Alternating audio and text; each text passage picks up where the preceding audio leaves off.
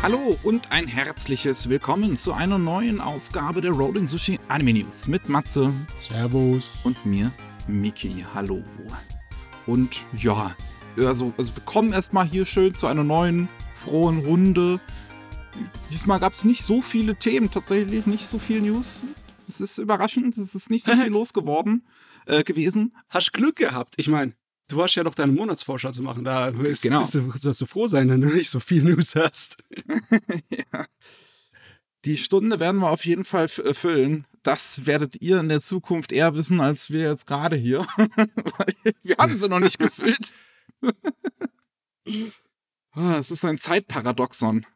Aber bevor wir jetzt überhaupt erstmal zu den News kommen, hat äh, Matze noch eine Kleinigkeit für euch. Der will euch noch einen Anime vorstellen. Ja, ja, wir haben ja so eine kleine Anime-Vorstellrunde ab und zu mal gehabt auf die News, aber sie ist nicht regelmäßig geworden. Sollten wir jetzt mehr machen, ne?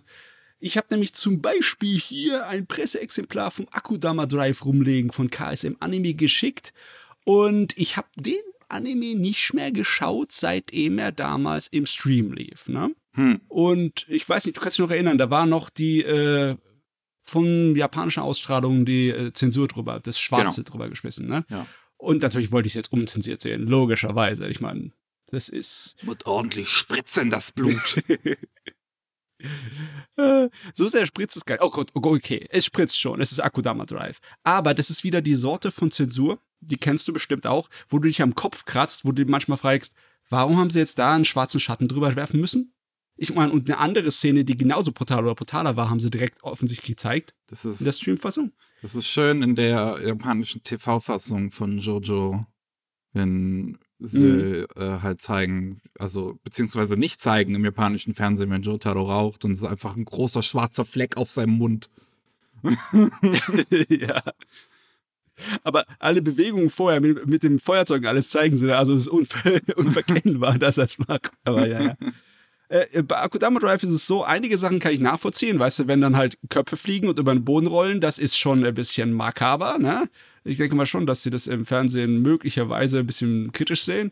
Aber dann ich andere meine, Szenen. ja, also gerade Köpfen ist ja im Japanischen Ja. auch ziemlich kritisch betrachtet eigentlich. Ja, das ist also, das ist logisch. Das hat äh, Sinn gemacht. Aber andere Szenen, wie, äh, wie- ohne was zu spoilern, da wird eine Figur von einem Mob totgetrampelt.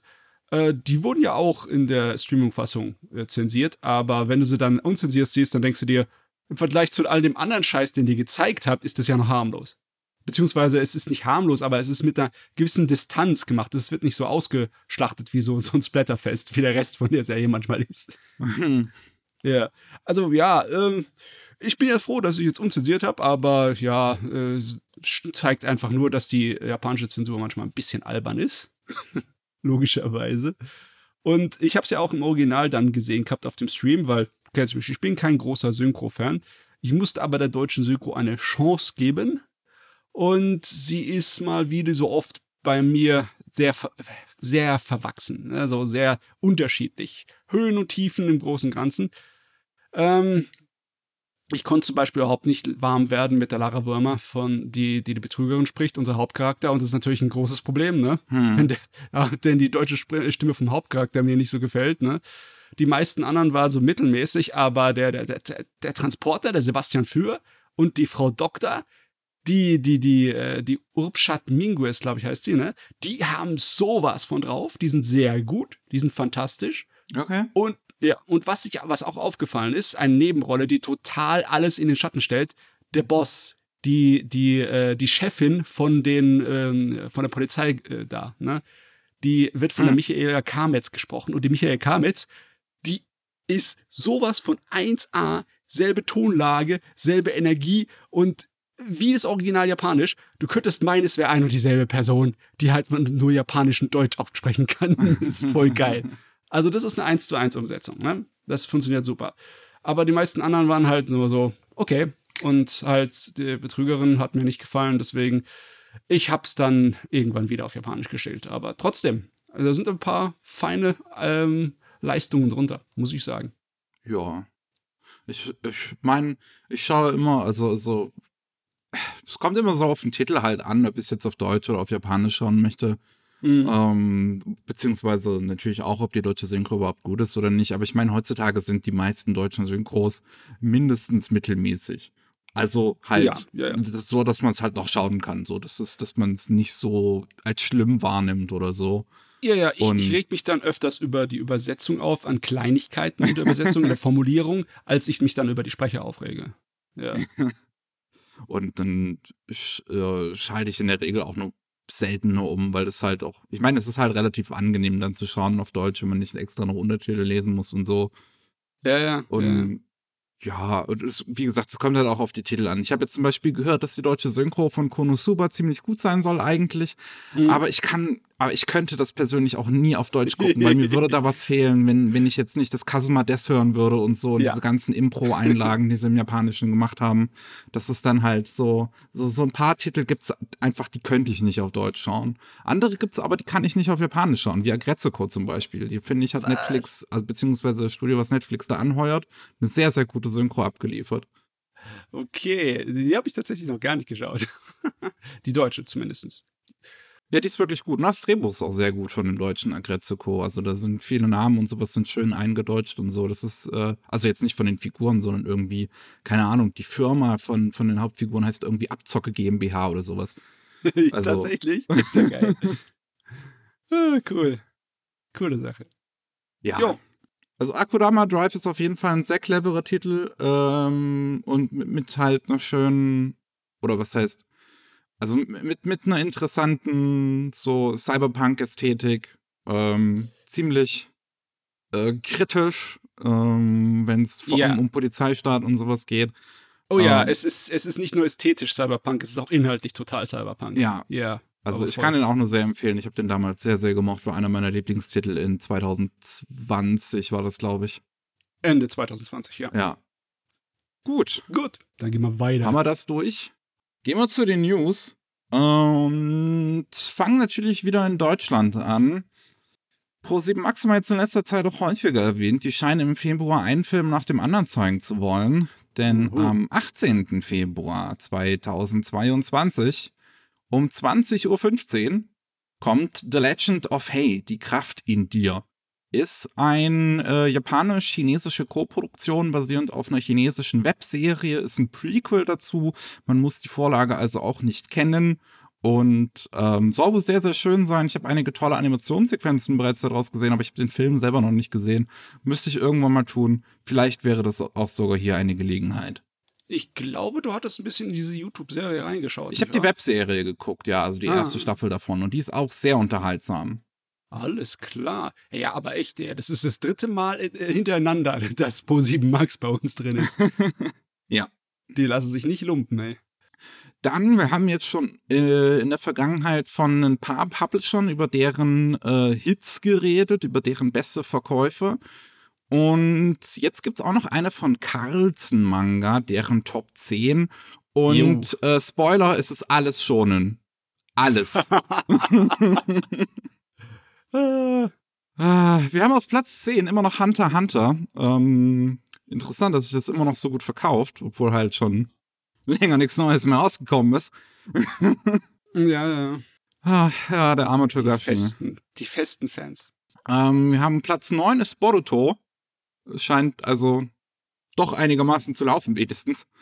Ich meine, wer jetzt ja. auf Platz 9 hier ist, dann scheint es zu laufen. Äh, auf Platz 8 haben wir Dr. Stone. Äh, auf Platz 7 Black Butler. Oh, das ist auch so ein alter Klassiker, der Stimmt. irgendwie immer noch ist läuft. Der? Warum? Okay, warte mal, jetzt lass mich wieder nachgucken. Black Butler, läufst du noch? Hier. Der läuft noch, holy shit. Mhm. Wow. 2006 gestartet, das ist jetzt also auch schon wieder über 15 Jahre her. Meine Fresse, ey. Dann haben wir äh, Platz 6 ist Dragon Ball. Einmal die Massivbände, die Carlsen jetzt neu rausbringt. Ähm, und den Dragon Ball Super Manga. Das ist hier beides zusammengezählt. Oder vielleicht nimmt es auch einfach beides den gleichen ja. Platz ein, das weiß ich jetzt nicht. Äh, die Massivbände, das ist so eine Sache bei mir. Ich habe die, die wo noch zwei Bände in einem sind und die sind schon dick genug und ein bisschen umständlich zu blättern, aber drei in einem im Kleinformat, ja. das ist irgendwie, das hat. Ich nutze hier tatsächlich, also ich habe es die ganze Zeit vor meiner Nase, weil ich da meinen Monitor drauf stehen habe auf zwei von den Dingern. Damit er ein bisschen höher ist. Äh, auf Platz 5 haben wir The Promised Neverland. Ist Oh, ja, okay. ähm, ich schätze mal auch gerade, weil der Anime natürlich wieder für einiges an Hype gesorgt hatte, oder?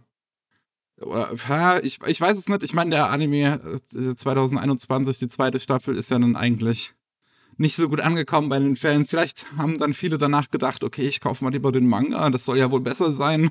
Ja, ja, das höre ich immer wieder, dass der Manga eine bessere Variante der Story ist. Platz 4 ist One Piece, weil ist halt One Piece. Irgendwo muss es sein, ne? Platz 3 ist My Hero Academia. Das kommt in Deutschland auch immer gut an. jo, ist auch fein, die Serie. Platz 2 ist Attack on Titan. Ja, Ja, ja, ich weiß, Attack on Titan, ne? Jo. Und Platz 1 sind die Massivbände von Naruto. Oh, oh, da kommt er zurück, der Ninja. Ah, die, die wird man auch nicht los. Mal gucken, wann sind denn die zum ersten Mal rausgekommen? Die sind nämlich, glaube ich, auch schon älter. Ja, das erste Massivband kam 2017 raus.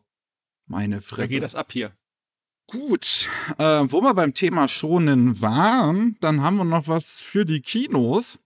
Uh. Und zwar Jujutsu Kaisen Zero oder O oder Null. Zero wahrscheinlich. ja. Ja, das Prequel zu Jujutsu Kaisen ähm, ist ja ähm, Weihnachten in Japan gestartet in den Kinos und ähm, nimmt da ordentlich Kasse ein.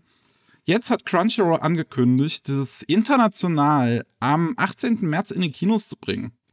Und, ähm, nee, warte, doch, am 18. Und ja, das wird dann auch in Deutschland der Fall sein. Über die Kase Anime Nights wird man das dann, ja, hierzulande sehen können. An, ich weiß nicht, ob es bei dem einen Tag nur bleiben wird. Demon Slayer lief ja dann auch länger in den Kinos, der Film. Mhm. Und der hat ja auch ordentlich Kasse gemacht. Vielleicht würde sich das bei Jujutsu Kaisen auch lohnen. Mal sehen. Ich meine, das Ding ist bei uns auch nicht wenig verkauft. Äh, Und ja. äh, generell so ein Kassenschlager, das macht schon die Runde, ne? Und dann werden die Leute neugierig. Und ich denke mal, das wird schon funktionieren. Ja. Ja, den wird's. Also, ich, ich, noch ein paar Informationen stehen halt aus, ob es den dann irgendwie noch ähm, in, in, nur im Originalton mit Untertiteln zu sehen geben wird oder ob Crunchyroll bis dahin schon eine Synchro machen wird, weil die haben ja damals auch schon äh, die, die Serie in Simuldub gehabt. Von daher könnte ich es mir vorstellen, dass man das machen könnte, auch direkt für den Film. Aber das äh, werden wir wohl noch sehen. Jo. Gut. Dann haben wir auch noch eine interessante Sache, einen absoluten Klassiker, der, ich glaube, in Japan läuft der doch immer noch bis heute, oder? Ja, und macht immer noch unglaublich viele Einschaltquoten hier. Chibi Maruko-chan.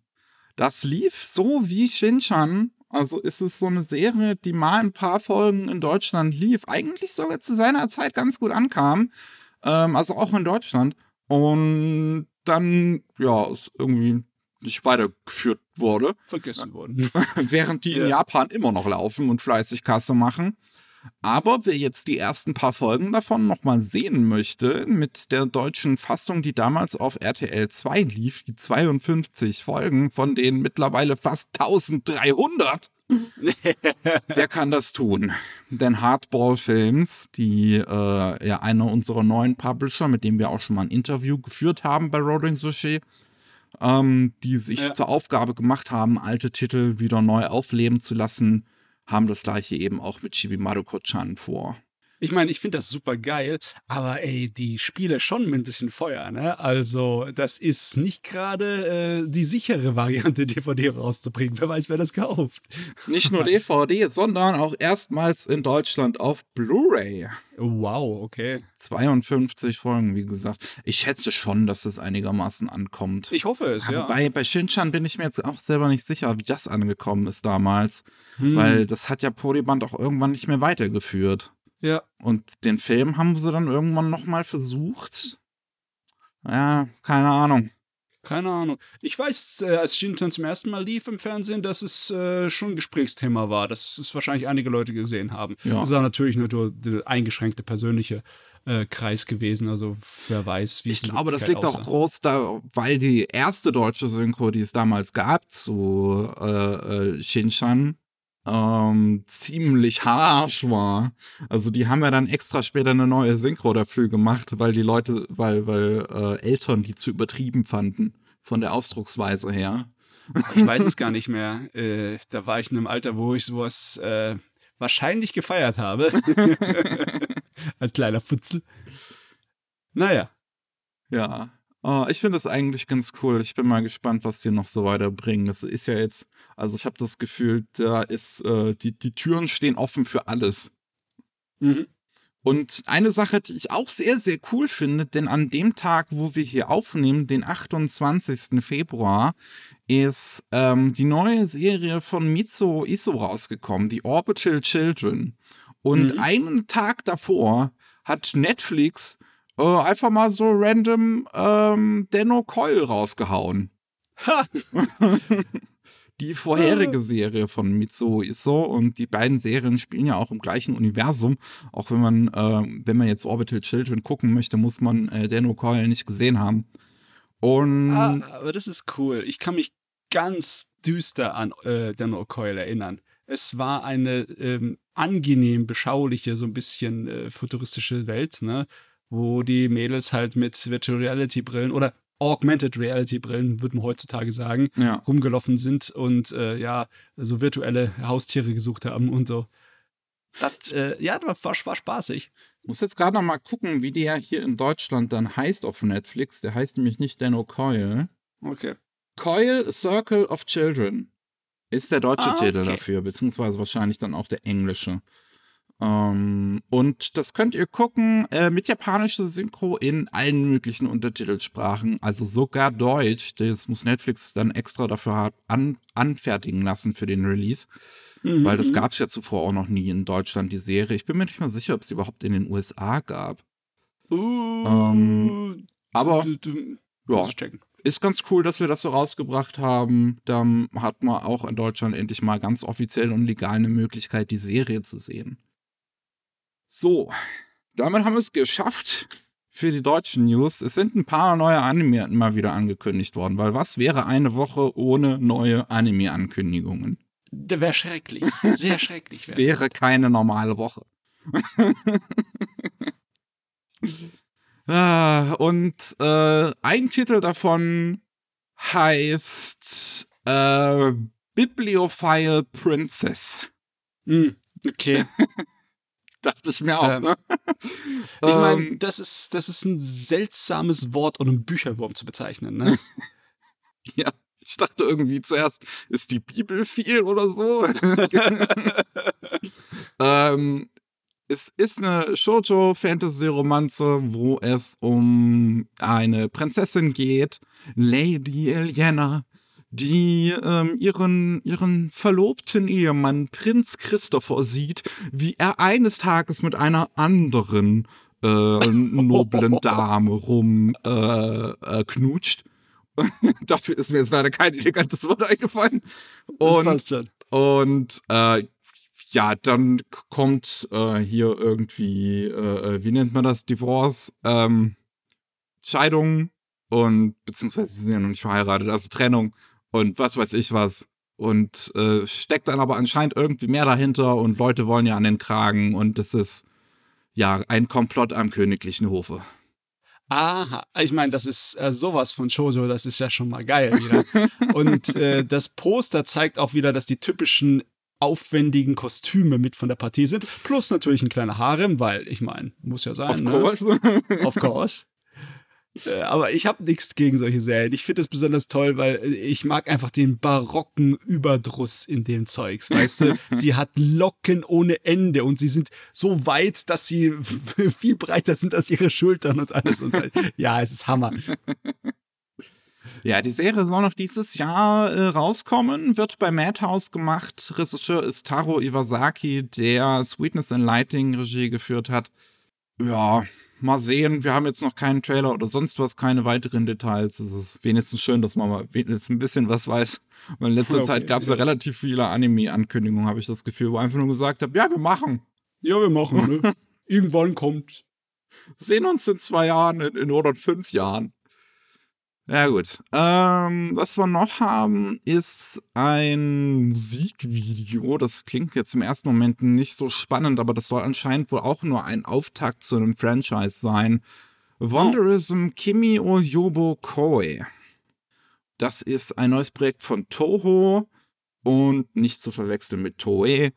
Und ja, das, da, da geht es jetzt irgendwie darum, um, um Kobe und äh, Protagonistin, die irgendwie aus Kobe kommt und da alle Ecken irgendwie von erkundet. Und es geht irgendwie um Kobe auch als dieser Standort, wo der japanische Film sein, sein Leben gewonnen hat.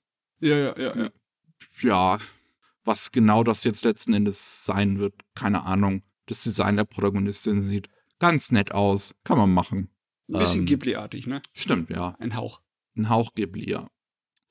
Jetzt irgendwelche Namen sind jetzt hier nicht direkt attached, die man jetzt kennen würde. Also die Piano-Rockband Mhm. Howl Be Quiet macht den Song Wanderism. Wer ist Howl Be Quiet? Haben Hm, die okay. irgendwo mal, kenne ich hier was. Das erste und zweite Opening von Days und das Opening von The Dungeon of Black Company habe ich beides nicht gesehen. Hm, Ja, ja. Äh, war okay, war, war hat mir hat, mir jetzt nicht im Gedächtnis geblieben. Ne? Sehen wir mal, ob das so ein Tourismus-Werbe-Anime wird oder eher so ein äh, Liebesbrief an äh, eine Gegend, eine schöne. Ja, sehen wir mal. Mhm. Ja. So, dann haben wir noch Mixed Media ist ja bei den Japanern das Ding. Mhm. Es ist, jeder zweite Anime ist irgendein Mixed Media Franchise, auch heutzutage. Und äh, Visual Arts Schrägstrich Key haben natürlich auch ein neues am Laufen namens Prima Doll. Visual Arts Schrägstrich Key dürften die meisten sicherlich wissen.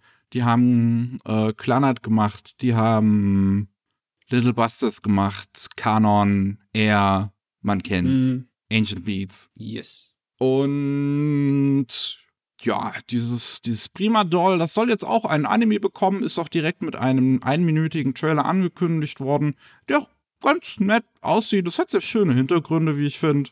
Schöne Beleuchtung. Die Character Designs sind sehr typisch, Ja. so Visual Arts Key. Es, es hat eine ziemlich hohe Qualität, aber ja klar, du willst ja nicht unbedingt hier äh, sparen und knausern, wenn es um deinen Trailer geht, damit die Leute einfangen. Ja. Ähm, gemacht werden soll der Anime bei Bibury Animation Studios, auch mit dem Regisseur Tensho. Tensho hat vorher Rewrite und Azure Lane bei Bibury Re äh, Regie geführt.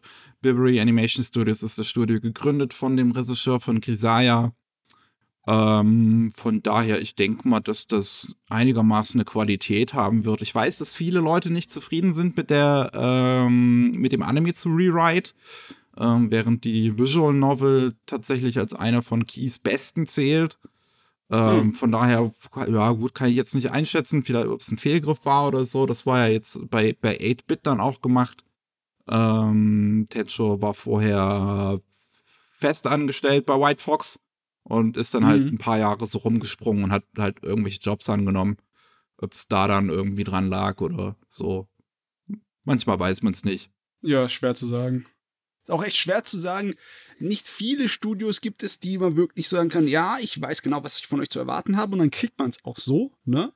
Da Ja. ist, äh, äh, da steht das Studio dabei, aber es ist ein ganz anderes Team mitten dran und dann hast du auf einmal einen Anime, der mittelmäßig ist und einen anderen Anime, der voll genial ist, ne? Also ist echt schwer. Ja, das ist. Also man muss, es ist, ich finde sowieso immer dieses, ne, wenn, wenn jetzt irgendwie halt Leute nur rein nach Studios immer gehen, das finde ich immer so ein bisschen schwierig, wenn die jetzt sagen, hier, uh, A1 Pictures ist doof, weil die Sword Art Online gemacht haben. Und dann ist das halt irgendein random Team, Ja. was irgendwie Sword Art Online gemacht haben, weil A1 Pictures den halt gesagt hat, hier macht Sword Art Online für uns. Sowas. Nee, so funktioniert das nicht. Nee, nee. so geht das nicht. Ähm, gut. Komm mal weg von der Prima Dollar. Hoho, das war ein Witz. Und ähm, ein bisschen älterer Manga, den sehr, sehr viele Leute äh, sich ein Anime für gewünscht haben, bekommt jetzt auch endlich einen Lucifer and Biscuit Hammer. Und Ich mag den Titel. ist ein interessanter Titel, definitiv. Ähm, der ist von Satoshi Mizukami, der 2018 ähm, auch bei äh, an Planet Wolf gearbeitet hat, was ein Original-Anime war, der seinerzeit ziemlich untergegangen ist, der jetzt als so ein Mhm. kleiner, äh, äh, als so eine Hidden Jam gilt. Und ja, Lucifer und Biscuit Hammer ist auch so ein Hidden Jam im Manga-Bereich, den sehr, sehr viele mögen. Es geht letzten Endes um einen Typen, eigentlich ziemlich normaler Highschool, äh, nicht Highschool, äh, äh, hier, äh, äh, Student, so. Und dann kommt halt eines Tages einfach eine Echse in sein Zimmer und sagt so, ey, wir, wir müssen die Welt retten. und, und, dann geht ein ziemliches Chaos los. Also es gibt irgendeinen Typen, der ihn dann umbringen will. Und dann gibt es dieses Mädchen, was, was ihn davon rettet, umgebracht zu werden. Und äh, ja, dann haben sie halt noch irgendwie diese sprechende oh, Echse an ihrer Seite. Es, es, soll wohl ein ganz interessantes Ding sein. Ich habe selber auch noch nicht gelesen. Ähm, aber es, es, es klingt nach einer, also es hat eine interessante Energie, sagen wir es mal so, die es verströmt. Ja, ich meine, das Promomaterial hier macht auch irgendwie Lust, ne? Wenn das Mädel da mit der voll der Gainax-Pose da steht, ne? ja. Und äh, der Hammer im Hintergrund hinter den Wolken am Horizont. oh Gott. Das könnte lustig werden. Besonders auch ähm, Regie geführt, ne? ne? Wird das ja von dem Nobuaki Nakanishi. Und ich habe seinen Zeugs gemocht, äh, obwohl der hat ja nicht unbedingt so massenweise ein Action-Anime oder sowas mhm. gemacht. Ne? Der, der, hat Kashimashi zum Beispiel gemacht und das war eine äh, zuckersüße äh, Yuri-Romanze. Also ich weiß nicht genau, was ich davon halten soll jetzt von seiner. Ja, der hat wirklich schon länger nichts nee. mehr Regie geführt. Ähm, und ja, also zuvor dieses Ka Ka Kashimashi Girl Meets Girl, was du gerade erwähnt hast, ja. Ähm, was war's noch? Die alte, oder verwechsel ich das gerade? Doch, die alte Serie von Guru Guru, von Magical Girl Guru Guru oder wie auch immer das heißt. Hm. Gab's da dann diese neue Serie, die auch ganz lustig war. Die alte habe ich nie gesehen. Ähm, und dann so eine komische Edgy-Serie halt, Shin Koihime Muso. Ja. Ja, weiß ich auch nicht. Kenn ich auch nicht. Ja, mal sehen, mal sehen. Mal sehen. Welches Studio macht es? Ähm, steht das schon irgendwo? Hm, nee, anscheinend nicht. Aber das, der Anime soll ähm, wohl den ganzen Manga adaptieren, heißt es. Vom Mangaka. Ui. Ähm, jetzt weiß ich nicht, wie lang der Warte, ist. Warte, lass mich kurz gucken. Lucifer and Biscuit Hammer. Bam. Okay, lief fünf Jahre lang, zehn Volumes. Ja, das geht. Das geht. Das ich meine, wenn du es in eine 12, 13 Episoden packst, dann musst du halt ein bisschen durchrushen und sonst musst du es halt länger machen. Jo. Jo. Dann auch eine sehr interessante Sache. Also da bin ich echt mal gespannt drauf, was das werden soll und ist und was weiß ich. Eve ist ein ja, relativ bekannter Sänger eigentlich in Japan. Ähm, von dem gibt es ja immer mal wieder ziemlich schön gemachte äh, äh, Anime-Music-Videos auch. Also ich meine jetzt nicht AMV, sondern ich meine Musikvideo, die halt animiert sind. Ja. So. Und ähm, hat äh, bei Jujutsu Kaisen, ich weiß nicht mehr, das erste, was, irgendein Opening oder was, ein Ending gesungen? Ich weiß es nicht mehr. Und auf jeden Fall das zweite Ending von Dororo, was ich ziemlich mag. Ähm, also ich finde seine Songs halt ganz okay. Kann man hin und wieder mal. Jetzt nicht das Besonderste, aber kann man sich immer hin und wieder mal anhören. Und Netflix hat jetzt angekündigt, ein Film, also sie lassen einen Film produzieren, wo ist ein bisschen schwierig. also der heißt Adam by Eve, Alive in Animation. Und das ist ein Film, wo es sowohl animierte Sequenzen gibt von Studio Kara, dem Studio hinter den Evangelion-Filmen und The Dragon Dentist. Mhm. Und mhm. es auch Live-Action-Segmente darin geben soll. Und das soll irgendwie eine Geschichte erzählen, ähm, wo es um ein Hitozume geht. One-Eye irgendwie, ein, ein mysteriöses äh, äh, etwas, was in den Träumen von Menschen auftaucht. Und es geht auch irgendwie um eine Highschool-Schülerin namens Aki, die nach einem Freund sucht, der verschwunden ist und ja. Also nicht so, nicht so einfach durchdringlich, die hier das Zeug sind. Ne? Aber ich habe irgendwie jetzt gerade Flashbacks an das letzte Mal, wo ich einen äh, Realfilm gesehen habe mit lauter Popsternchen aus Japan. Da war irgendwie äh, so ein Ding Anfang der 2000er oder Ende der 90er von mit, ja, äh, der hat auch dann mit anderen Popstars, zum Beispiel dem Lee Hong Wang aus Korea, die haben da einen Film gemacht, wo sie Vampire sind in einer fiktiven Großstadt in, in Asien, wo sich alle möglichen asiatischen Kulturen treffen. Und das war ein schräger Film. Sehr dämlich teilweise. aber äh, ich habe jetzt keine Ahnung, was ich hiervon erwarten soll. Ist das wirklich so ein komplett äh, frei dahergekünstelter Unsinn oder ist das äh, möglicherweise sogar was Gescheites? Ich meine, Studio Kara, ne, die, die, die wollen ja nicht unbedingt hier einfach nur sowas dahin müllen, oder? Denke ich, ich mal nicht. Ich weiß es auch wirklich nicht, was das werden wird. Also, ähm, es, es, es, sind einige Leute hier gecredited. Yoda, äh, Nobutaga Yoda hat einige vorherige Musikvideos von Eve Regie geführt, soll hier irgendwie teilweise Regie übernehmen. Wir haben Hibiki Yoshizaki von Kada, ähm, der Mitregie geführt hat bei Dragon Dentist, übernimmt für ein, ein Segment für einen neuen Song von Eve, der anscheinend in dem Film premieren wird, äh, namens Boto die Regie. Ähm, Waboku hat auch schon ähm, Live-Action-Musikvideos halt Regie geführt von Eve und nimmt jetzt hier die Regie für einen neuen Song und dann ich weiß oh es nicht, ob es halt ein Zusammenklatschen ist, irgendwie vielleicht auch von ja. Musikvideos, die es bereits gibt, oder ob das alles komplett neues Material ist. Das kann oh ich halt Gott. echt nicht sagen. Was ist, wenn es so ein verrücktes Ding wird wie Michael Jacksons Moonwalker? oh Mann. Ja, es soll am 15. März bereits rauskommen, dann kann man sich auf Netflix anschauen. In Japan kommt es auch in den Kinos und ich bin okay. gespannt. Ja. ich meine, ich bin ja eigentlich großer Fan von so Musik-Anime-Filmen. Ja, ähm, ja, Ich mag ja ähm, das von, von Daft Punk mag ich sehr, sehr gerne. Das Interstellar 45 mhm. und Sound and Fury bin ich auch riesen Fan von gewesen. Und ich bin mal gespannt. Ja, sehr gut. Und dann stehen die Anime Notane mal wieder bevor. Das Animated Training Program, wo es vier neue Kurzfilme geben wird. Geil. Ähm, ich, gab's das letztes Jahr überhaupt? Ich wüsste nicht. Nee, fällt mir jetzt nämlich auch nicht ein. Nee. Und ja, da ist jetzt bekannt geworden, so was diese vier Kurzfilme sind, die dann demnächst rauskommen werden. Das ist eine, wer es nicht weiß, das ist von dem äh, von der japanischen Regierung äh, finanziertes Trainingsprogramm für junge, aufstrebende Animatorinnen. Und diese Kurzfilme haben, sind im Prinzip immer eine Art, ja, sind immer eine Art Trainingseinheit letzten Endes. Ähm, wo es dann verschiedene, ja, also wo man verschiedene Dinge halt dran trainiert, so CGI oder Key-Animation, In-Between, so wie man was macht. Und ist immer eine coole Sache, sind äh, in der Vergangenheit äh, durchaus interessante Sachen bei rumgekommen, unter anderem Little Witch Academia, der erste Film dazu und Death Billiards, ähm, was ja auch die Vorlage zu Death Parade ist. Ja.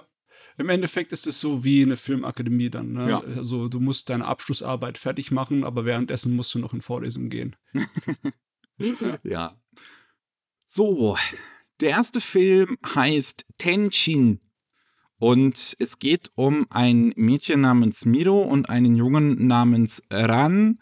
Und die sind auf einem Abenteuer unterwegs in einer alternativen Welt. Jo. Ja.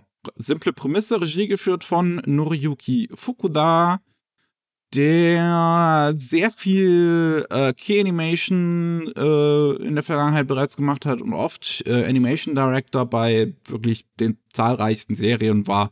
Ähm, also Hajimino. Auch schon ziemlich lange, ja, ja. Ja, Hajimino Ippo, einige Folgen, äh, Detective Conan, ein paar Filme. Ja, also haben wir wahrscheinlich ja. schon mal was von gesehen, hat jetzt selber noch nichts Regie geführt, aber da ist ja so ein Film auch eine gute Möglichkeit, das mal zu machen, so ein Kurzfilm. Ähm, gemacht bei Studio I Marika Digital Escape. Das ist ein älteres Studio, das es bereits seit 1995 gibt. Und die machen ja normalerweise eher 3D. Also ähm, 3D Special Effekte zum Beispiel bei Live-Action-Serien äh, oder 3D-Modelle für Videospiele machen die. Mhm. De dementsprechend, das wird wahrscheinlich eher ein CGI-Film sein. Oder es wird zumindest stark drin vorkommen. Ähm, dann haben wir Rockin' Oyone. Und da geht es um Oyone, ähm, die ja zu einer Gruppe von, von Senioren dazugezogen ist. Äh, ich würde jetzt hier nicht ausdrücklich gesagt, ob sie selber eine Seniorin ist, aber ich schätze einfach mal. Und ähm, ja, okay. Es heißt auch, sie will ähm, ihre Jugend wieder aufblühen lassen, indem sie eine neue Band gründet. Von dementsprechend ist sie wahrscheinlich selber Seniorin. Es ist also eine Band an Senioren, die Rock'n'Roll machen Cool. am Christmas. Rock'n'Roll Opas ist immer genial. Ja, klingt eigentlich nach einer sehr netten Prämisse. Äh, Regie geführt von Akira Shigun, Shigino, ähm, der äh, sehr alt eingesessene Regisseur ist. Ähm, einige Serien aus den 80ern und 90ern Regie geführt hat, wie, wenn mich jetzt nicht alles täuscht, Medabots. Wie? Okay. Äh, oder verwechsel ich das? Nee, verwechsel ich gerade Saber Rider. Saber Rider war es. So, okay. Okay, okay, okay. Mein Interesse ist definitiv da. Und Kickers. Und Kickers. Saber Rider und Oh. Kickers.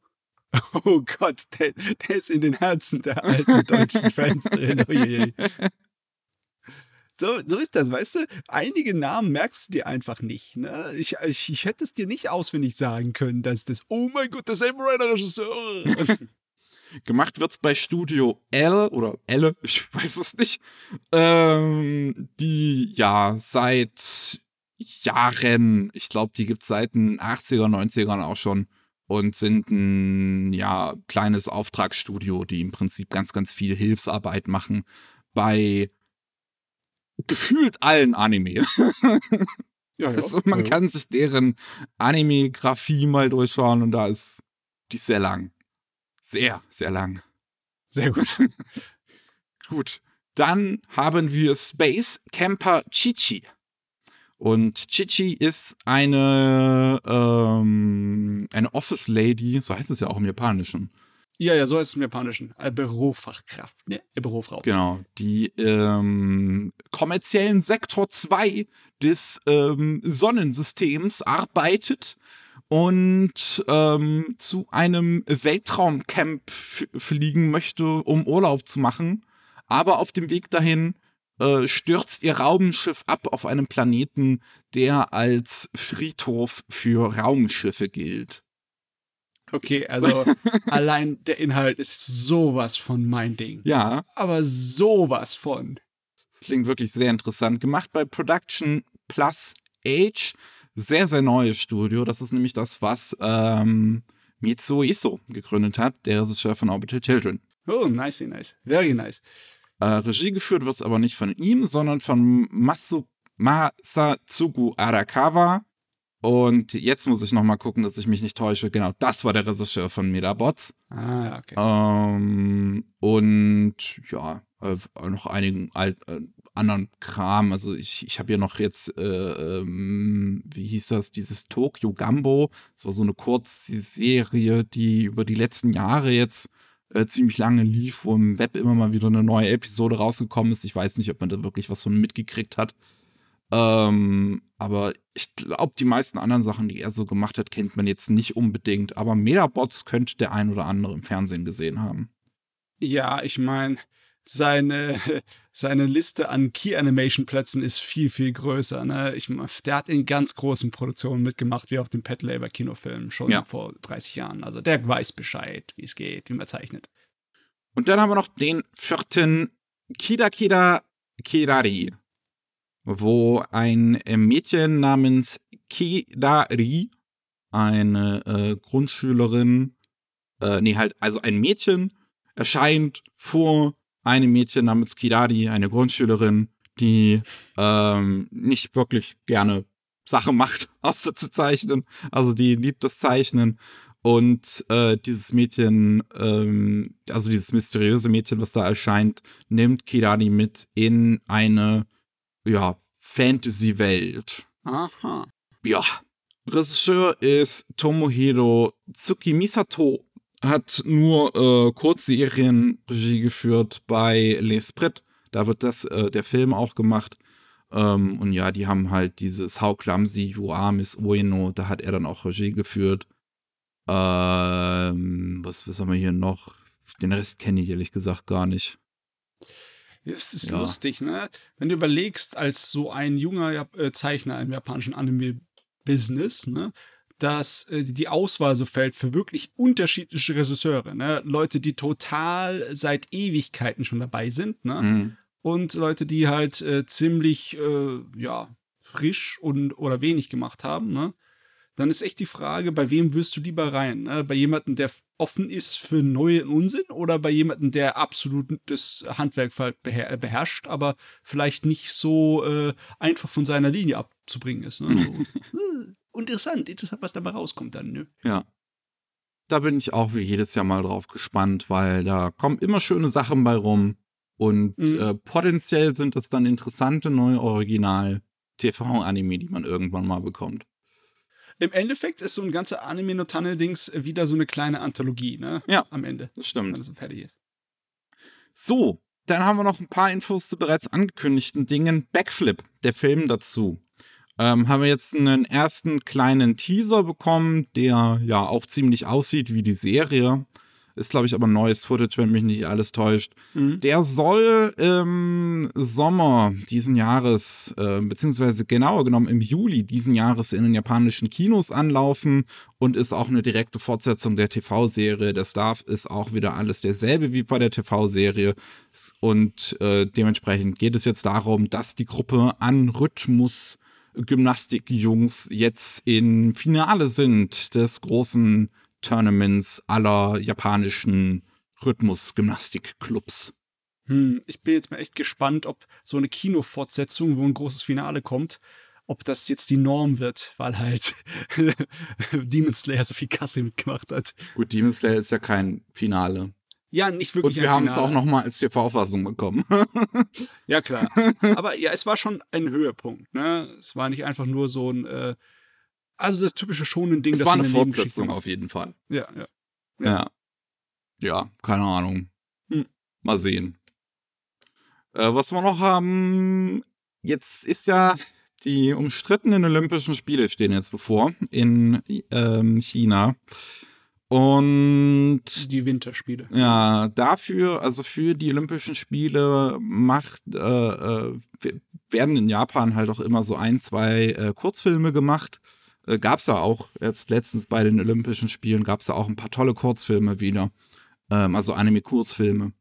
Und ähm, ja, auch die Paralympischen Spiele finden immer gleichzeitig statt. Die bekommen auch immer ihren ein oder anderen Film. Äh, da wurden jetzt beka äh, Details bekannt gegeben zu den beiden neuen Teilen dazu. Ähm, und einer davon hat Character Designs von Hisashi Egochi. Das ist der ähm, Mangaka von Stop Hibari-kun, einer der ersten cool, Manga ja. mit äh, einer Trans-Hauptfigur. Ähm, und Character Designer von Perfect Blue und auch zuletzt Sunny Boy. Ähm, und dann haben wir noch den äh, zweiten Kurzfilm, der hat Character Designs von Kazuhiko Shimamoto, der vor allem bekannt ist für Blazing Transfer Student. Ja, was äh, die Anime-Adaption dazu war, einer von Gainax ersten Anime. Ähm, und gibt's ja auch, glaube ich, eine Live-Action-Serie auf Netflix. Äh, Mann, da freue ich mich drauf, wenn dem sein abgedrehter Unsinn dann hier benutzt wird für Sport. Ja, Hoffentlich, hoffentlich ist es so abgedreht, wie dann äh, Gainax es immer so gemacht hat. Äh, diese beiden Kurzfilme sind äh, inspiriert von den Geschichten von ähm, echten SportlerInnen. Ähm, in Egochis Kurzfilm geht es um Momoka Muraoka, beziehungsweise im Anime heißt sie ein bisschen anders, Momo Minamikawa. Und die hat 2018 fünf Medaillen für Japan bei den äh, Olympischen Winter Paralympics gewonnen. Äh, ja, veräußert wird sie in dem Film von Marika Matsumoto, eine japanische Schauspielerin. Mhm. Und in Shimamotos Kurzfilm geht es um Para-Snowboarding, was ich auch interessant finde. Kenn ich gar nicht. Äh, ja, w- w- war mir auch nicht. Ich weiß gar nicht, wie das aussieht. Und ja, das erzählt die Geschichte von Snowboarder Keiji Okamoto. Und ähm, wie er sich anscheinend verletzt und dann äh, zu Parasnowboarding gewechselt ist. Wo er vorher Snowboarder war. Hm, okay. Ja. Interessante Sachen. Auf jeden Fall. Jo, auch mal wichtig, dass solche Stories erzählt werden. Ja, gut. Äh, dann haben wir noch einen ersten Trailer zu. Ich, ich bin jetzt schon tired davon, diesen Titel auch überhaupt zu sagen. My Stepmom's Daughter is my ex. Wieder so einer. Soll ich noch ne? sagen, worum es geht? Also spielt das überhaupt eine Rolle? Ich meine, wie hieß das andere Gerät, äh, das im Endeffekt ähnliches Genre war? Ah, mir fällt's jetzt nicht ein. Ich weiß halt auch nicht, auf was du hinaus willst. Da war auch äh, irgendwas, wo er mit, mit, mit einem Mädel angebandelt hat und dann äh, hat sein Vater neu geheiratet und dann sind es seine Schwestern geworden, wo er in seine äh, Lehrerin verschossen war. Wie hieß denn das verdammte Ding? Äh, oh, oh, jetzt weiß ich, was du meinst. Ähm, scheiße. Domestic Girlfriend. Ja, genau, genau, das da. Was ein Unsinn, ey. Es scheint im Endeffekt ähnlich zu sein, oder? Von der ja, Prämisse. also eigentlich schon, es ist ziemlich ähnlich. Ähm, also wir haben einen Protagonisten so und er hat halt in der Mittelschule so halt ein Mädel gedatet und es lief nicht so gut. Und jetzt ist er in der Highschool und er denkt sich so, neues Leben, alles frisch wie immer und so, wie das halt, das ist typisches Thema so. Und ja, dann heiratet äh, seine, ich weiß ehrlich gesagt nicht, Mutter oder Vater? Steht ja auch Äh, gar sein nicht. Vater wieder, wenn es seine Stepmom ist, ne? Steht stimmt, natürlich. Ja, stimmt, ja. Äh, und äh, sein Vater heiratet wieder und ähm, bringt halt seine Tochter mit und stellt sich raus, es ist diese Ex-Freundin aus der Mittelschule und jetzt leben die halt zusammen und es ist alles ein bisschen kompliziert. Ich meine, ich kann mir vorstellen, dass das eine ziemlich komplizierte Situation wäre. Eigentlich ist so ein Setup schon lecker, ne? Das ist schon spaßig. Da äh, freust du dich so ein bisschen mit Sadismus, was die für alles dann äh, für Unsinn erleben müssen. Aber du weißt, das wird halt wahrscheinlich wieder eine etwas plattere Edgy-Serie, leider Gottes. Obwohl, ey, wer weiß, wer weiß. Ich will ja nicht vorschnell urteilen. Vielleicht ist es sogar lustig. Eigentlich hätte so eine Serie wirklich so Potenzial dazu, dass es einfach so zwei Hauptfiguren sind, die sich die ganze Zeit einfach nur beleidigen. ja, Ich meine, das wäre ganz witzig. so eine richtig schöne. ja. Oh, ja, gemacht wird das Ganze bei Project Number 9. Die haben zuletzt äh, unter anderem Bottom-Tier-Character Tomosaki gemacht und der Regisseur davon führt auch hier Regie. In dem Trailer sieht man Mhm. das auch, sieht dem Ding ziemlich ähnlich und äh, ja, zeigt im Prinzip die Protagonistin, wie sie sich badet und dann im äh, Handtuch mit dem Protagonisten redet. Weißt du Bescheid? Ja, ich weiß Bescheid. Die Hausinvasion, das ist jetzt mein Laden. ja, ja. Das ist er. Und dann haben wir noch die zweite Staffel von The Demon Girl Next Door. Das ist ein Magical Girl Titel gewesen, dessen erste Staffel ziemlich gut lief und ankam. Und Fans gebettelt haben nach einer zweiten Staffel, die dann, glaube ich, gar nicht mal so spät angekündigt wurde nach der ersten. Die ist jetzt aber auch schon wieder ein bisschen her. Die lief im September 2019. Ähm, und ja, anscheinend ging es Ah, nicht okay, früher. ja.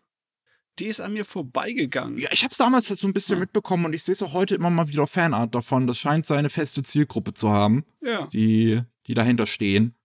Und jetzt haben wir den ersten Teaser, der ja Business as usual zeigt. Wir haben wieder unsere Protagonistin, die von einer Dämonin in ein Magical Girl verwandelt wurde und jetzt gemeinsam gegen ein anderes Magical Girl kämpfen, die halt eine Shrine Maiden ist vom Lichtclan.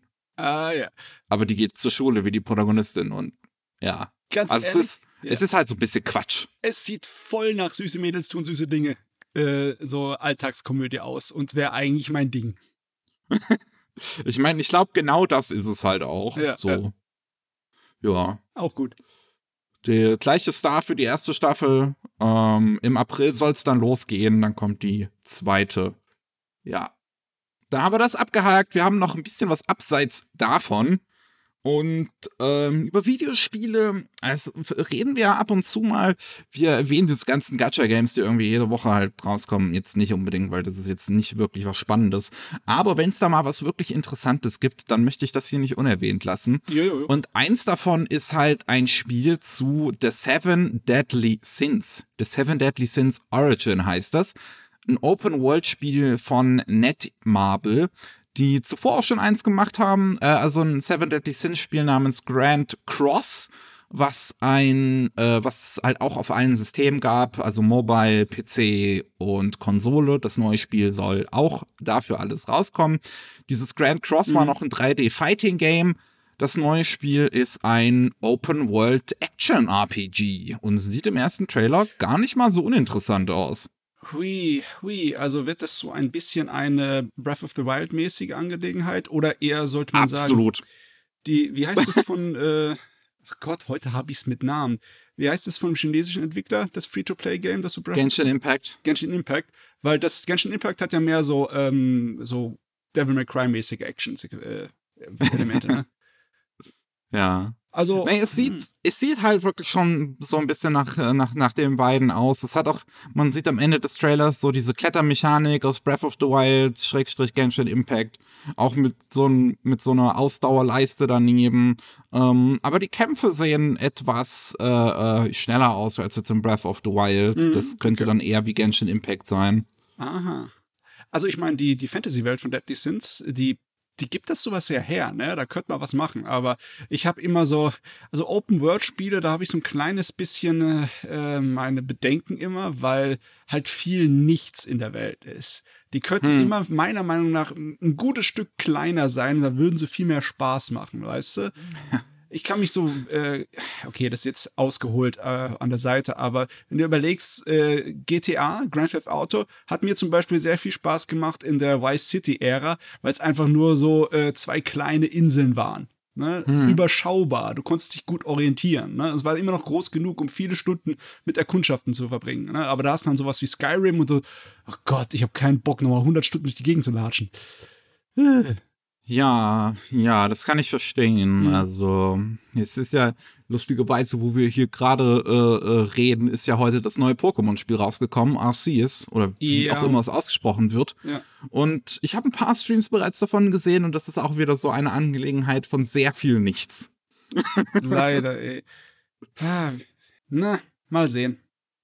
Wollen wir nicht vorschnell urteilen. Ist auch nicht das einzige Spiel, über das wir reden, weil interessanterweise hat Netmarble noch ein zweites angekündigt. Ein Spiel zu Solo-Leveling. Jo, okay. Das ist auch nicht schwer, weil der, der, der Manga liefert ja eine Steilvorlage für ein, für ein Spielsystem, ja. ne? Und hier finde ich auch ganz spannend, dass es wirklich nach was aussieht. Also wenn man sich oh, diesen yeah. Trailer anguckt, das ist ein rasantes, fast schon Devil May Cry inspiriertes Actionspiel. Ähm, was wahrscheinlich gar nicht mal so uninteressant sein dürfte. Es sieht nach meiner Sorte von Spiel aus, aber ich muss halt sagen, mit dem Cell-Shading-Stil sieht es doch schon wieder aus, ein bisschen wie Genshin Impact. Das ist ja nichts Schlimmes, ne? Das ist eine geile Optik, weil man auch richtig schön erkennt, was passiert, obwohl die Action und Effekte überall sind auf dem Bildschirm. Und ja, äh, also das kann ich mir gut vorstellen, weil es ist ja im Endeffekt äh, so ein Dungeon-Spiel, ne? Dann bestimmt, ja. weil die Vorlage ist eindeutig. Ne? Es gehen Dungeons auf, du gehst da rein, äh, der Zufälligkeitsfaktor ist hoch und dann musst du überleben. Ja, das soll auch ein Action-RPG anscheinend werden. Das kommt raus für PC und mobile Geräte. Ich schätze mal, das wird dann auch mhm. eher ähm, ähm, hier Gacha-Einfluss haben, wenn es jetzt gar nicht für Konsole kommt. Ähm, jo. Aber ich finde es interessant, dass halt Solo-Leveling, so, das hat nicht mal irgendwie ein Anime bisher bekommen oder so, aber das ist so ein großes Ding anscheinend, dass es sich lohnt, dafür einfach ein High-Profile-Videospiel zu machen. Ja. Weil das sieht ja wirklich schick aus. Ich meine, irgendwann ist einfach der Druck und die, der, der, der Schwung, die diese Serie mitbringt, zu groß und dann kann, kann sie nicht sich von einem Anime verwehren. Der, der muss irgendwann da sein. Ich kann es mir wirklich gut vorstellen, ja. ja. So, zwei Kleinigkeiten haben wir noch. Eine ist wirklich ziemlich witzig. Und zwar, äh, Niigata ist eine äh, Präfektur in Japan, die vor allem bekannt ist für ihren Reis. Und die leiden so ein bisschen darunter, dass ähm, ja, der äh, in, in seiner Beliebtheit schrumpft und sie haben das, äh, sie haben den Grund gefunden. Man hat in Niigata den Grund dafür gefunden, und zwar das berühmte Trope, dass ein Mädchen mit einem Toast rumrennt im Mund. Das sorgt Ja, anscheinend dafür, dass die Leute sich lieber, dass die Leute lieber Toast statt Reis essen. Und sie haben auch direkt eine Lösung für dieses Problem. Was, wenn man statt mit einem Toast frühs aus dem Haus rennt, mit äh, einem Onigiri aus dem Haus rennt? Also ganz ehrlich, das Trope, ist es in den letzten Jahren so oft vorgekommen in Anime? Ich wüsste nicht. Ich hab's auch schon ewig nicht mehr gesehen. ja. Ich meine, Also, da sind sie wirklich ein bisschen hinterher so. du musst dich auch fragen, wie viele Japaner äh, frühstücken ein Reisbällchen. Ich meine, das japanische Frühstück, da ist schon Reis dabei beim klassischen, ne? aber es ist kein Reisbällchen. Jungs, ihr habt das nicht so richtig durchdacht. Ja, Aber ist ja egal, ist ja lustig. ja. Ich verstehe es auch nicht ganz. Es ist aber wirklich witzig mit anzusehen. Es gibt auch bereits eine erste, erste Werbung, wo man halt auch sieht, wie eine japanische Schauspielerin mit einem Reisbällchen im Mund durch die Straßen rennt. so. Oh Mann, oh Mann. Aber da sind sie wirklich, glaube ich, ein bisschen spät so mit dem Trope, weil der ist ziemlich ausgestorben. Ich wüsste nicht, wann es das letzte Mal war. Ich, ich könnte wahrscheinlich eher sagen, wenn ich das letzte Mal im Anime jemanden Toast frühstücken habe sehen. Ja, das gibt es, ne? Also deswegen, das könnte sein, ist möglich. Der Anime tut die Toastkonsumierung hier ankurbeln. Möglich. Oh Mann. Aber da kannst du genauso viele Anime äh, finden, wo sie äh, so Food-Gourmet-mäßig über Reis sich echauffieren, ne? Also, naja, passt schon. Ja. Und dann haben wir noch eine Liste der zehn beliebtesten Karaoke-Songs äh, aus 2021, also alles Openings, Schrägstrich Endings, die 2021 gelaufen sind. Und dann ähm, ja über den Karaoke On-Demand Service DAM abgefragt wurden. Ah. Die gibt's ja so Boxen in, also beziehungsweise auch so Karaoke-Dinger gibt's ja in Japan, in, in jeder Ecke quasi. Und da werden natürlich ganz, ganz gerne Anime-Songs gesungen. Ich meine, das Evangelion-Opening gehört halt einfach so, so dazu. Das ist, das ist guter Anstand, dass wenn man Karaoke singen geht, dass man das mindestens einmal singt. Oh, ich habe mich damals geweigert. Ich habe nur Queen gesungen. Siehst du, du hast keinen Anstand. Kein Anstand, kein bisschen. Ja, und dabei haben wir das Opening von der zweiten Staffel von Beastars von Yaosobi. Ähm, gut, habe ich jetzt halt nicht gesehen, deswegen kann ich jetzt nicht beurteilen. Ah, aber das Opening ist super, der Song ist klasse. Ja, okay. Wir haben das Opening von Tokyo Revengers, was ich mich jetzt schon gar nicht Mhm. mehr dran erinnern kann, von daher. äh, wir haben das Ending von Beastars Staffel 2, auch von Yaosobi. Scheint äh, gut gelaufen zu sein. ja, die hat echt ein gutes Jahr gehabt. Wir haben das Opening von dem Mugen Train Arc von Demon Slayer in der Fernsehversion, der Song Akeboshi von Lisa. Ja, habe ich auch gut gefunden, obwohl Lisa halt immer so halt Durchschnittsware für mich eher ist, fand ich den ja. cool. Es ist halt Lisa, es hört sich irgendwie alles gleich an. Ein bisschen. Äh, wir haben das Opening von der zweiten Staffel von Uma Musume. Weil, halt, ich meine, das Ding hat sich verkauft wie warme Semmel. Also. Hajo, hajo. Ähm, wir haben das Opening von 2.43 Seijin High School Boys Volleyball Team. Ein Oh Titel, Gott, das kenne ich gar nicht. Also ich weiß, dass es existiert, aber ich habe noch nie irgendeinen Menschen darüber reden hören. Ah ja, Von Yama, das Lied Mahi. das ist der Unterschied zwischen Japan und uns, die wissen halt Bescheid. Ähm, das Opening zur fünften Staffel My Hero Academia, Jo. Number One von Dish. Jo, jo, sehr gut. Äh, der Ending-Song Infinity von Yuri aus dem Anime Skate 8 The Infinity, der wirklich cool ist. Mhm. Also der Song, der Anime auch. Jo. ähm, das Opening der zweiten Staffel von The Quintessential Quintuplets Jo. von den Nakano-Fünflingen, also auch von den Synchronsprecherinnen gesungen. Und das Ending von Tokyo Revengers, an das ich mich auch nicht erinnern kann. ich habe mir gerade überlegt, du machst es beim Karaoke mit den äh, Nakano Fünflingen. Musst du dann unbedingt zu fünf Karaoke singen, sonst gilt's nicht, oder was? hm, schwierig. Schwierig, schwierig. Gut, ist jetzt, keine Ahnung, ich vermisse irgendwie das Opening, also von, von Hot Taxi. Aber echt, ey. Wobei das vielleicht das auch nicht so, also, ja, es ist halt nicht so ein Karaoke-Song, ne? ist auch nicht einfach, ne? Ja. Ich weiß nicht, wie gut die Japaner im Durchschnitt rappen können. Ja, ich meine, du musst ja unterschiedliche äh, Stilarten anlegen in dem einen Lied, ne? Der wechselt ja ein paar Mal. Das ist nicht so einfach. Ja, stimmt schon.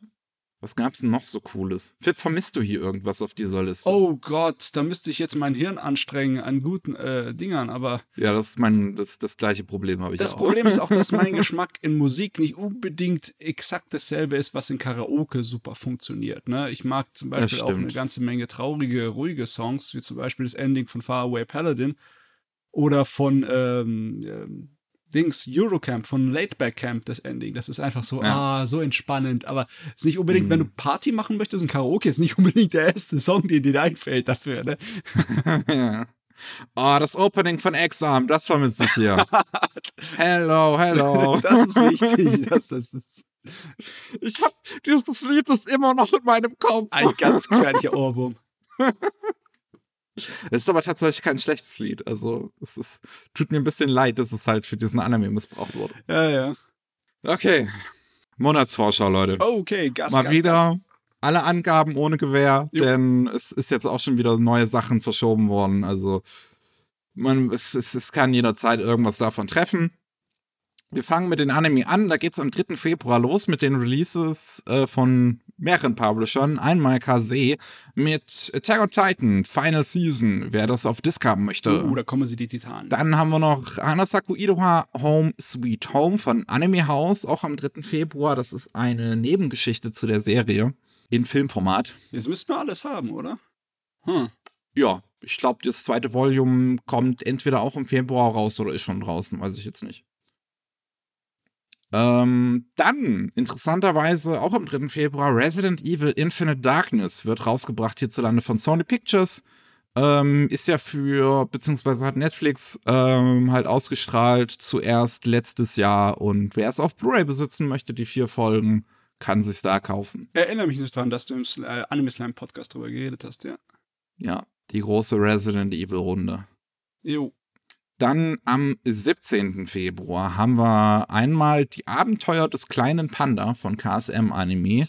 Ist ähm, ja.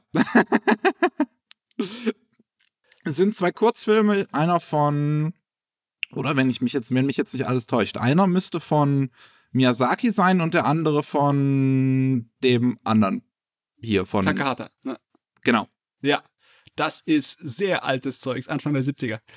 Ja, ist jetzt auch gerade an dem Tag, wo wir das hier aufnehmen, ein äh, äh, äh Trailer, deutscher, nochmal dazu rausgekommen. Hat äh, den alten deutschen Dub, den Leonine 2010 dann gemacht hat, beziehungsweise Universum zu der Zeit noch. Ja. Dann ebenfalls am 17. Februar das erste Volume von Babylon.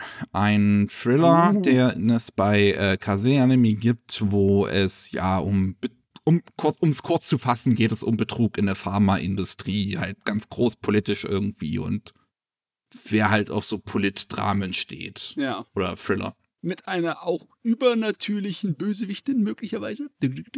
Weiß ich jetzt nicht, doch, hab doch. nicht gesehen. Ja, ja. Das hat mit, Hast du ihn gesehen? Hat mit der, äh, nicht ganz. Äh, ich hatte dann irgendwie keine Lust mehr irgendwann, aber es hat mit der Babylon-Geschichte äh, oder beziehungsweise ah. Mythe zu tun. Okay.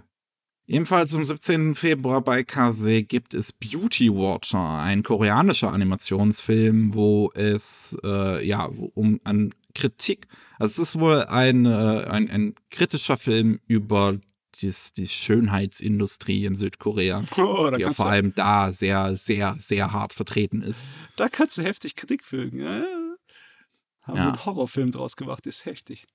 Ich meine, es ist auch irgendwo Horror. Dann am 17. Februar haben wir Kuma Kuma Kuma Bear von Peppermint Anime. Ist ein, äh, ja, so ein, so ein Virtual Reality Isekai, wo es um ein Mädel geht, die mit 15 Jahren bereits verstanden hat, wie Aktien funktionieren und dementsprechend eine Menge Geld gescheffelt hat und jetzt all ihre Freizeit damit verbringt, in einem Bärenoutfit, was ihr eigentlich eher peinlich ist, aber sehr, sehr effektiv ist, in einem Virtual Reality MMO rumzurennen. Ja. Also, die, ja, hier, Neid. Ich will auch, ich will auch. Ebenfalls von Peppermint Anime am gleichen Tag haben wir Saikano, How to Raise a Burning Girlfriend. Habe ich die erste Staffel mal gesehen vor Ewigkeiten, ist ja auch schon älter und ähm, ist wirklich einer so der besten Harem-Titel, würde ich sagen, weil der tatsächlich gut geschriebene Dialoge hat, interessante Figuren mit interessanten, nachvollziehbaren Problemen, sich so ein bisschen selbst äh, mit auf die Schippe nimmt dabei, ist äh, wirklich interessant. Ist halt nur kein großes Anime-Franchise geworden, ne? Zwei Staffeln und ein Film, also es geht. Ja, doch, hast ja recht. Ist eigentlich genug. Ja. Ist eigentlich genug, ja, ja. Und für alle Fans der RTL 2 Zeit gibt es Monster Rancher. Eine Blu-ray-Box mit äh, allen, ich glaube, 52 Folgen oder so. Wen, wer das also mag, gibt es am 24. Februar bei KSM. Auf HD. HD. So, dann haben wir noch die Manga. Da gibt es auch einige interessante Sachen. Direkt am 1. Februar geht's los mit den Releases von Carlsen und Hayabusa. Mhm. Und bei Carlsen gibt es zum einen Asadora, Nice. das neue Werk von Naoki Urasawa. Das ist cool. Das ist eine Reise, äh, ja, im Prinzip durch die Geschichte Japans mit einem kleinen Mädel, die äh, einen Taifun miterlebt noch in Nagayo zu Anfang ihres Lebens und den Leuten versucht zu helfen und so weiter. So, das ist so die Ausgangslage, aber es geht, ja, im Prinzip bis in die heutige Zeit, die Geschichte rund um ihr Leben. Das ist, ja, fängt in der Nachkriegszeit an. Da hat er recherchiert einiges. Ne? Ja. Dann haben wir MW. Ist ein Werk von Usamu Tezuka, was es auch zuvor noch nie auf Deutsch gegeben hat. Ähm, kommt auch am 1. Februar raus, kostet 28 Euro. Das gute Stück ist aber auch dann halt einmal komplett. Und das ist, ja, das kam, glaube ich, original in den 70ern und ist, ähm, in, behandelt eine homosexuelle Beziehung zwischen einem Priester und einem Forscher, der dem Satanismus etwas nahe kommt. Es ist wirklich der Hammer.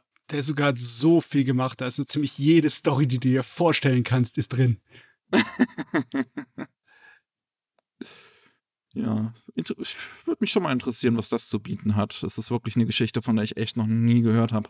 Ja, es ist auch diese Sorte von Manga-Welt, diese Geckiger-Welt, dieser realistische, äh, erwachsene Manga, der halt äh, wenig aus Japan rausgekommen ist, bis auf ein paar halt große Sachen wie Crying Freeman oder so, die halt, ja, äh, funktioniert haben, weil sie ein bisschen provoziert haben, ne? Mit, äh, mit nackter Haut und Gewalt.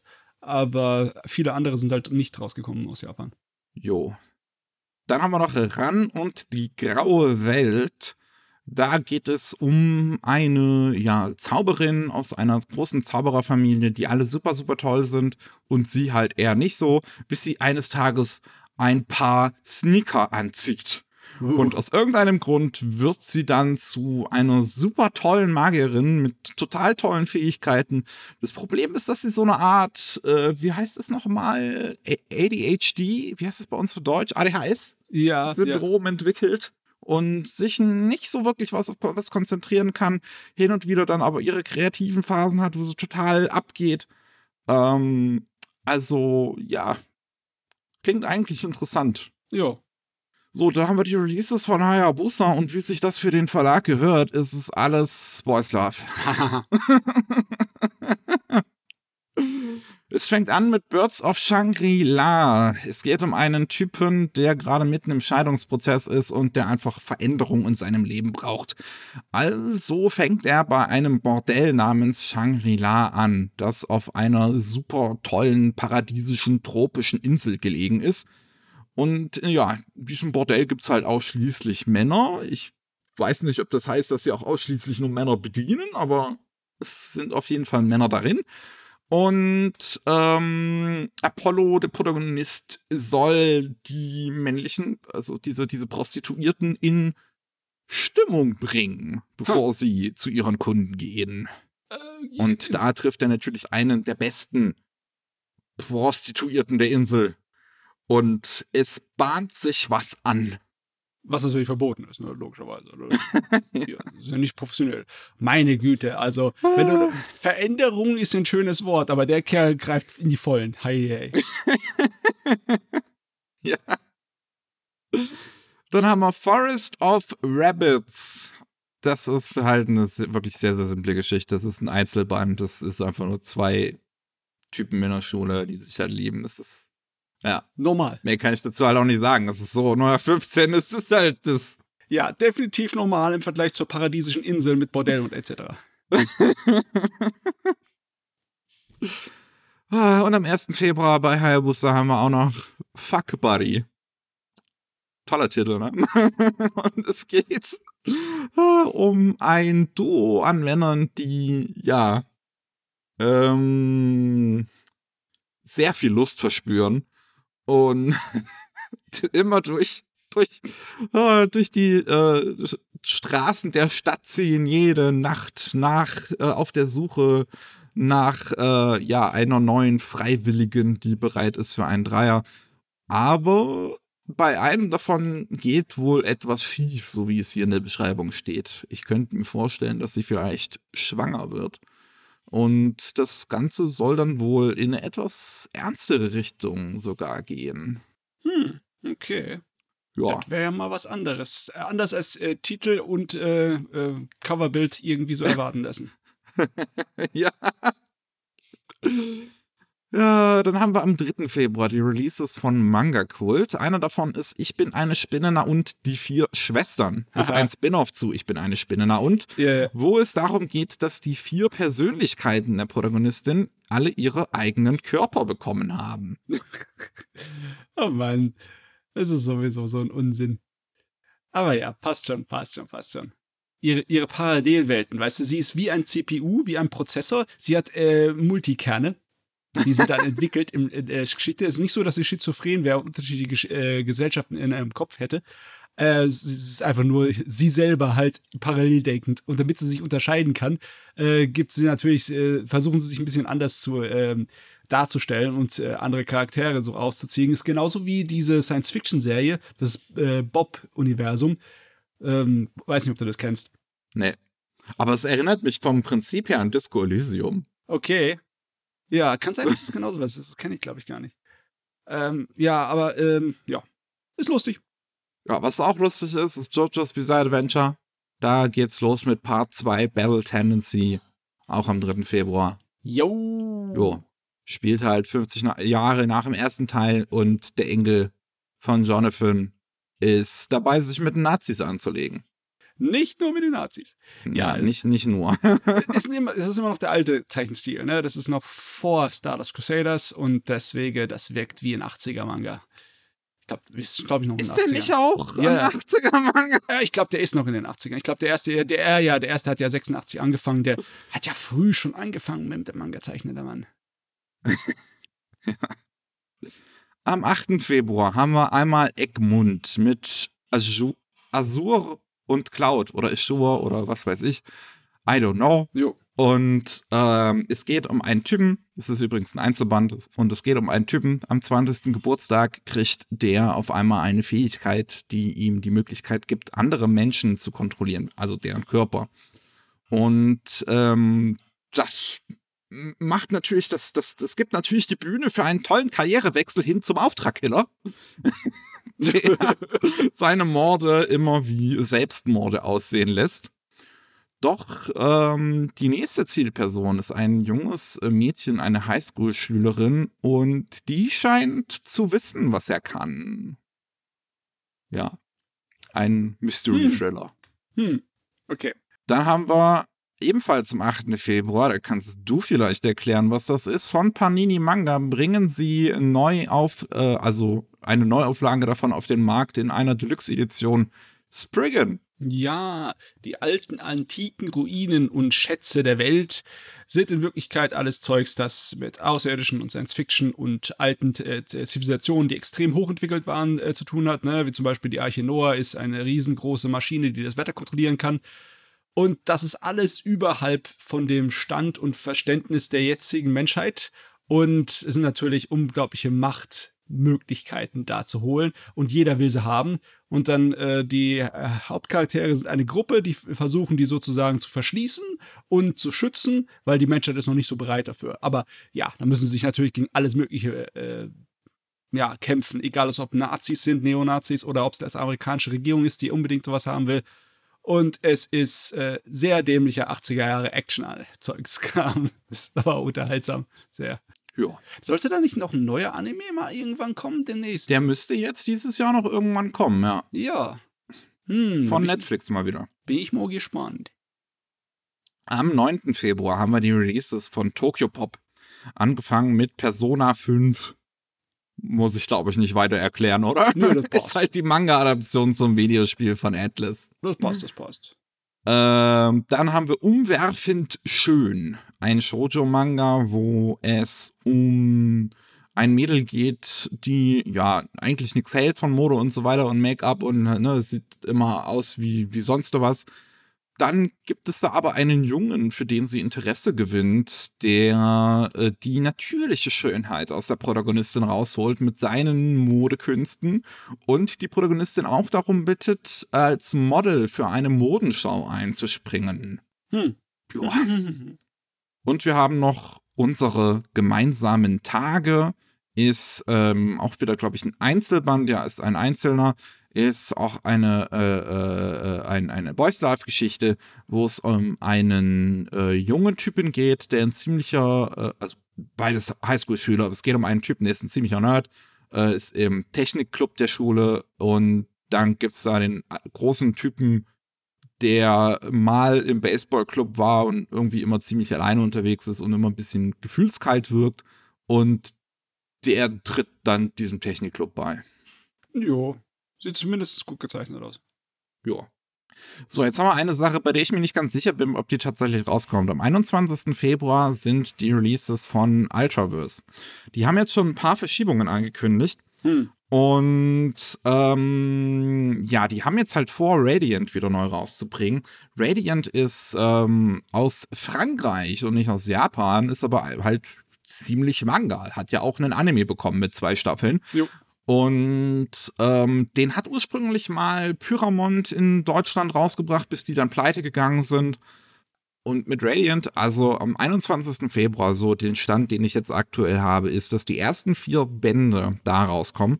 Und dann fünf und sechs im März. Das ist soweit, wie es Pyramont übersetzt hat damals. Ähm, die Sache ist, dass jetzt, was jetzt verschoben wurde, ist auch eine Complete Edition. Und diese Complete Edition enthält äh, Band 1 bis 6. Und die sollte ursprünglich am 21. Februar rauskommen, kommt jetzt im März. Dementsprechend ich weiß nicht, ob das jetzt heißt, dass diese ersten paar Bände auch verschoben werden oder ob die ersten vier halt noch normal rauskommen und nur diese Complete Edition dann auch im März rauskommt, wo dann auch fünf und sechs halt rauskommen. Das weiß ich jetzt nicht genau. Ich meine, wenn der erste Band mit 180 Seiten angekündigt ist, dann ist die Complete Edition aber ziemlich groß. Das ist aber nicht ein einzelnes Buch, das ist im Prinzip nur so ein Sammelschub. Ach so, das ist ach diese so, Complete Edition. Oh ja Gott, ich habe jetzt gedacht, da kommt sechs Bände in einem Hardcover. Das, äh, Da kannst du einen mit erschlagen. ja, wahrscheinlich. Äh, ja. Dann auch noch bei Ultraverse am 21. Februar sind wir immer noch. Sin O Alice ist ein Mobile Game von Yoko Taro geschrieben. Und da gibt's Oh. auch eine Manga-Adaption dazu, die, ja, da geht's, ich weiß es ehrlich gesagt nicht, worum es da geht, ich habe es noch nie gespielt. Also grob geht's da halt irgendwie um ein Mädchen, der komische, also die immer Puppen begegnet in ihren Träumen und irgendwie passieren dann schlimme Dinge. Das ist, Hm. was ich weiß. Mhm.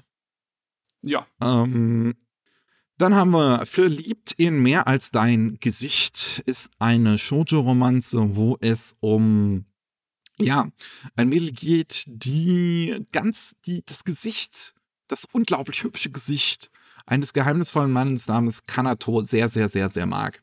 Und dieser Kanato ist auf Social Media ziemlich omnipräsent. Aber nicht, weil er einen eigenen Account hat, sondern weil alle Leute, die ihn in der Stadt begegnen, fotografieren und dann halt das Bild hochstellen. Jetzt findet sie aber heraus, dass dieser Kanato ein Mitschüler von ihr ist. Und er kommt auf sie zu und meint, kannst du mir helfen, meinen eigenen Social Media Account zu erstellen? Weil anscheinend hat er mitgekriegt, wie populär sein Gesicht ist. oh, Backe. Ah, für Fans von Light Novels haben wir am 21. Februar Virgin Road, die Henkerin und ihre Art zu leben, was jetzt auch demnächst ein Anime bekommt, wenn ich das richtig im Kopf habe. Ja, müsste sein. Wo es ja um eine Welt geht, wo Menschen, die, ich glaube, in unserer Welt oder auf jeden Fall in irgendeiner alternativen Welt gestorben sind, dann in diese kommen und da haben wir dann die Henkerin, die versucht, diese Geister zu töten. Ja. Ja. Die Isekai-Assassine. Ja, und sie findet dann eines Tages ein Mädchen, was sich nicht töten lässt. Das ist natürlich ein Problem. Ja, das stimmt. Am 22. Februar haben wir dann die Releases zum einen von Dunny Books. Und einer davon ist Neck mich nicht Nagatoro-san, der Manga dazu. Ähm, haben Sie den äh, deutschen Titel jetzt geändert oder habe ich das falsch im Hintergrund im Kopf? Wie hast du es denn im Kopf? Äh, ich dachte irgendwas anderes. Aber egal, äh, passt auf jeden Fall so. Möchtest du auch erklären, worum es daran geht? Du äh, hast den äh, immerhin gelesen. Ja, ja, ja. Äh, junges Mädel, eine Klasse unter unserem äh, Hauptcharakter, die äh, sehr, sehr im Leben steht. Das ist eine von den Coolen, ne? Und er ist einer von den Bücherwürmern, der eigentlich nur äh, äh, am Zeichnen ist, ne? Und sie äh, findet ihr neues Opfer in ihm, aber da entwickelt sich bald mehr als nur hier so eine Quälerei, sondern eher eine Freundschaft. Und die zwei werden ziemlich dicke und es wird ziemlich albern und ziemlich lustig. Ja. Ich möchte trotzdem ähm, für eure Kaufentscheidung noch kurz erwähnen, dass der Chef von Dunny Books auch über den offiziellen deutschen Twitter-Account Verneck mich nicht Nagatoro-san, den sie so genehmigt bekommen haben, getwittert hat, dass er deutsche Übersetzungen von Manga nicht gut findet. Aha. Was irgendwie weird ist, das als Chef von einem Manga-Publisher zu sagen. ich meine, wenn, wenn du nicht dazu sagst, ich mach's jetzt besser als alle anderen, dann ist es schon ein bisschen seltsam. Nee, das, also das hat er dann gemeint, dass er sich jetzt mit seinem Publisher irgendwie das besser machen möchte, aber dann ist er halt so verallgemeinern zu sagen, finde ich weird. Ja, also, ja. Also wenn du herkommst und sagst, ihr alle könnt's nicht, ich mach's jetzt besser, das ist schon ein bisschen, ne?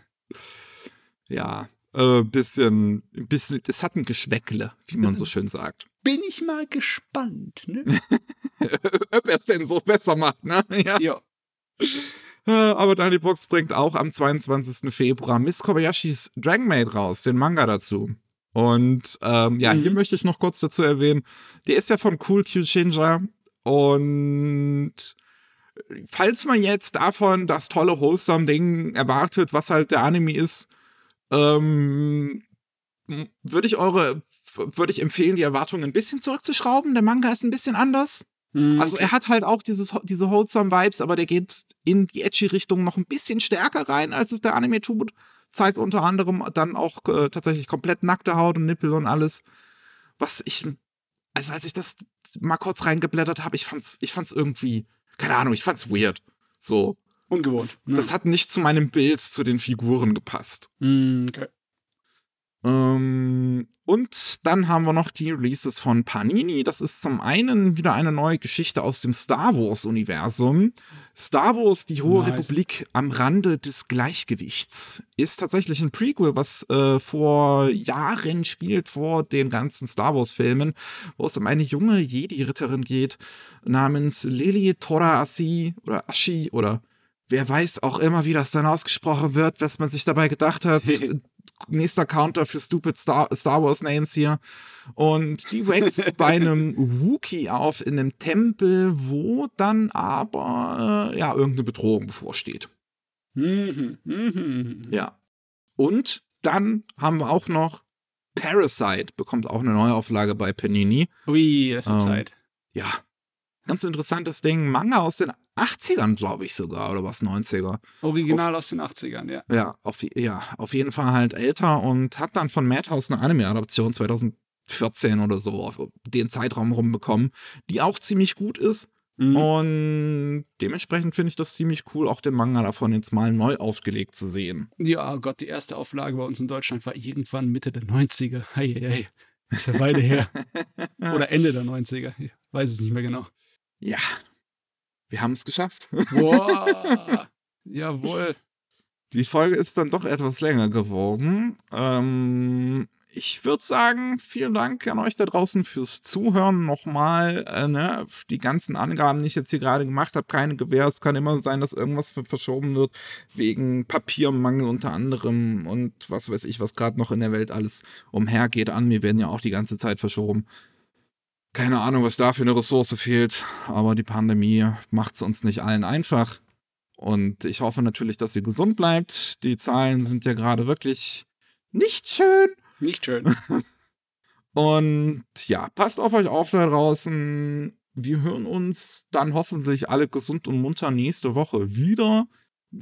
Oder ihr könnt auch in der Zwischenzeit mittwochs immer, äh, alle zwei Wochen gibt es einmal Anime Slam von uns beiden hier mit immer irgendeinem Gast, wo wir über Anime und Manga reden, die wir in letzter Zeit so geschaut oder gelesen haben. Und dann gibt es jeden Mittwoch noch den normalen Rolling Sushi Podcast, wo es um News aus Japan geht. Das war's. Vielen Dank fürs Zuhören und tschüss. Ciao.